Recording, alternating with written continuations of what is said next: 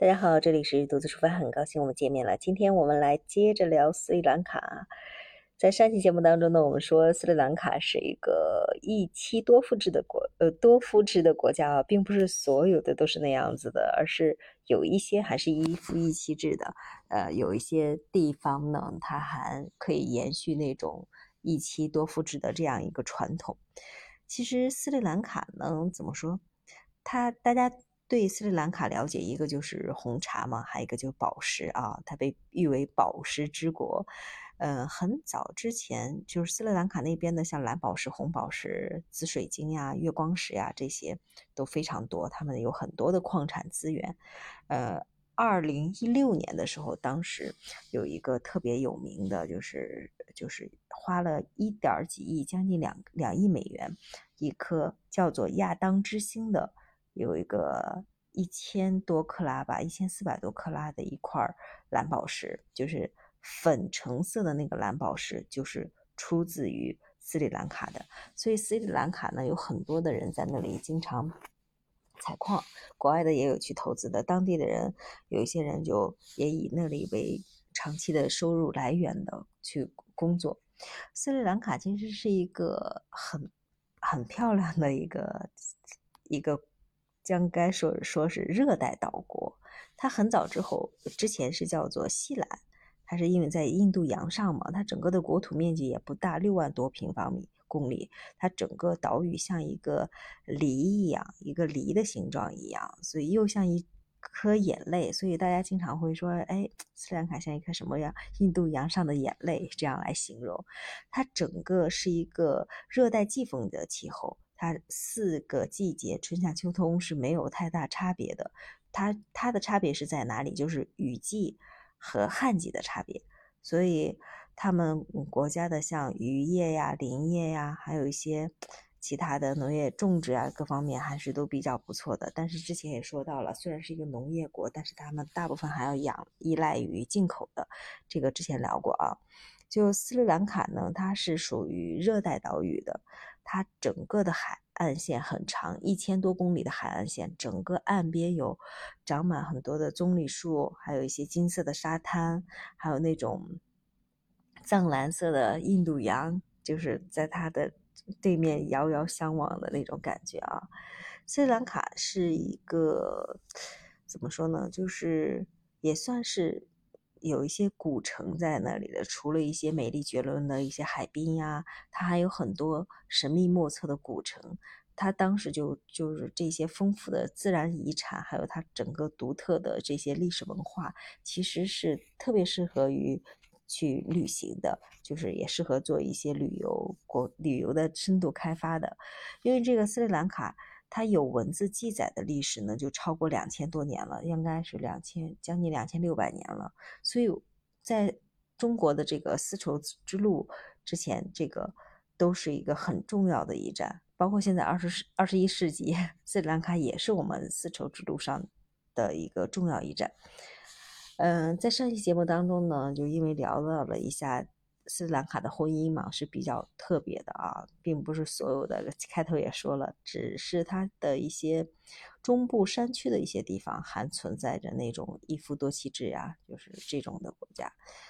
嗯，呃，咱们国家一直叫斯里兰卡的，之前就一直叫他们叫狮子国。所以咱们跟他们的往来也比较早，像郑和下西洋啊，当时就去到了那里。当时呢，他们就是他们的地方的国王就接待了，就郑和特别隆重说：“哎，我听听说有有一个就是很就是很有钱的一个国家什么什么的，他们就接待了郑和。后来他们又想把郑和的那个船上的金银财宝给全部扣下来，后来郑和就不干了，就开始打了，最后把他那边的国王甚至。就是俘虏着就到了大明朝，然后呢，后来当时的朱棣就说：“哎，我们要以宽仁之心嘛，让他知道了，哎，你不要做井底之蛙。”然后说了说，还给了他一些钱，然后就放他回去了。从此之后呢，他们每年都向嗯咱们国家去进奉一些东西啊，就一直延续了很长的时间。其实，在斯里兰卡也有很多一些当地比较有特色的一些。呃民族文化啊，还有一些活动。你比如说一年一度的一些牛车比赛啊，他们就很热闹，很多人赶着牛车，就是从四面八方去参赛。然后如果赢了，当然分男子组跟女子组，女女女子组的人也不少，他们获获赢了的话，会奖励一些小牛呀，然后这样子。所以每年的这个。嗯，牛车比赛很是很热闹的。嗯，斯里兰卡呢，嗯，它的整个建筑是有很多很多的那种佛教建筑的，因为它大部分的居民是信仰的佛教的，并且都很虔诚啊。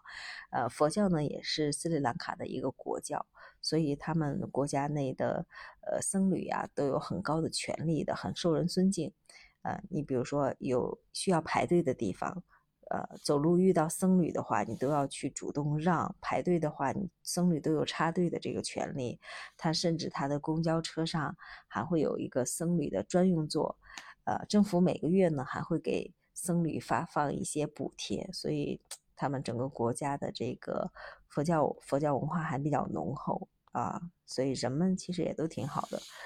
斯里兰卡的首都呢，原来是叫科伦坡，现在的话大家。医疗还还把这个当成他的首都，虽然后来迁了，迁到了一个不太远的地方，那个不太好记，呃，但是它离克克伦坡还是很近，所以国际上大家都一直说，哎，克伦克伦坡克伦坡，就是还是把它称之为斯里兰卡的一个首都。咱们国家跟斯里兰卡的关系，呃，大家都知道走的都比较近的啊，也就是咱们援建了他们很多的一些知名的建筑啊，他们的什么国会。和国际会议大厦呀，还有什么展览中心呀、研究中心呀，很多都是咱们国家去援建的。它斯里兰卡的整个人口其实并不多，很多都集中在他们的就是首都，还有一些重要的城市。差不多大部分的人，因为它总共人口才两千多万，呃，女性的占比稍微高一点。它也是有很多的那种不同的民族、少数民族组成的。啊，所以，呃，整个人均收入也还好。其实，在南南美，呃，南南亚国家来说，算是比较高的了。当时刚才聊到了我们那个明朝郑和下西洋的时候，呃，去的时候，他们斯里兰卡的国王就觉得他们的国家很富有了，但是又听说有一个富的。富的流油的富甲一方的一个大明帝国，所以他当时看到了郑和带的满船的金银珠宝，当时就起了歹心。所以啊，这个呃，怎么说呢？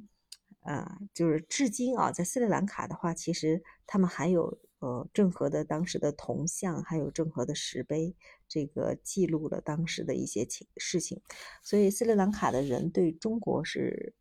比较友好的，呃，并且他们国内的很多的商品都是从咱们中国进口的，像手机，大部分的手机都是用的中国产的手机，电视机更不用提了，几乎都是来自于咱们国家的。还有像嗯，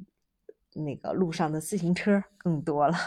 因为斯里兰卡没有什么工业嘛，它主要呃就是靠宝石，还有什么种植园呀，还有茶呀。斯里兰卡大家都知道，它就是一个是印度洋上的眼泪，还有一个就是世界上最大的红茶生产基地啊。之前也聊到了，去斯里兰卡旅行的人，很多人都要买一些那里的红茶，也叫西茶，嗯，很有名的。呃，还有一个比较有趣的是，大家如果去旅行的话，会经常看到斯里兰卡的一些吉祥的吉祥物。你比如说乌鸦，乌鸦在他们国家是被供奉起来的，包括很多的商店呀、家庭，他们都喜欢把那个乌鸦供奉起来，他们觉得那个会给自己带来好运啊。这个，呃，还有什么有趣的斯里兰卡的饮食习惯吗？去到斯里兰卡的话，应该饮食习惯就会觉得很适应，因为它跟我们国家成都、重庆那边四川人喜欢吃的都很像，都喜欢吃辣的，有的也喜欢吃甜的，当地的中餐馆。很多都挺多的，啊，就是他们的一些口味，甚至还喜欢借鉴咱们中国这边的一些传统菜式的一些口味，啊，所以呀，这个斯里兰卡这个美丽的岛屿，跟咱们国家的整个贸易关系啊、文化交流都是非常非常紧密和丰富的，啊。但是你如果去到斯里兰卡旅行的话，要注意一些事情啊，就是其他的话随后再聊。但有一个特别有意思的点，就是斯里兰卡的话，你如果啊，比如说，哦，好，是的，啊，就是他并不是点头是是。摇头是不是？他是反过来的，他整个就是，哎，摇头就是哎认可你这个事情，点头就是不认可你这个事情，这个比较奇怪，所以这一点大家可以好好记住了。如果以后去旅行的话，听看到别人摇头，哦，就是呃同意的意思；看到别人点头，你可不要觉得，比如说还个价，哎，别人点头了，你觉得人家答应你了，其实不是的啊。嗯，还有什么有趣的事儿呢？嗯，斯里兰卡很多人都说，诶，他究竟是有钱还是没钱呢？其实呀，斯里兰卡的收入刚才说了，他在南非这边的的南亚这边的话，收入算是还是不错的。他国家的整个福利制度也是还不错的，像公立医院呀，它是不收费费用的啊。像在斯里兰卡上学的这些学生。呃，所有的开支都是免费的，甚至学校还给你提供免费的午餐，还有统一的校服啊，甚至到鞋子、袜子、背包这些全都是由国家去统一去发放的，所以它的福利制度还是不错的。好啦，因为时间的关系，我们今天就先到这里啦，我们下期节目接着聊，好不好？好，拜拜。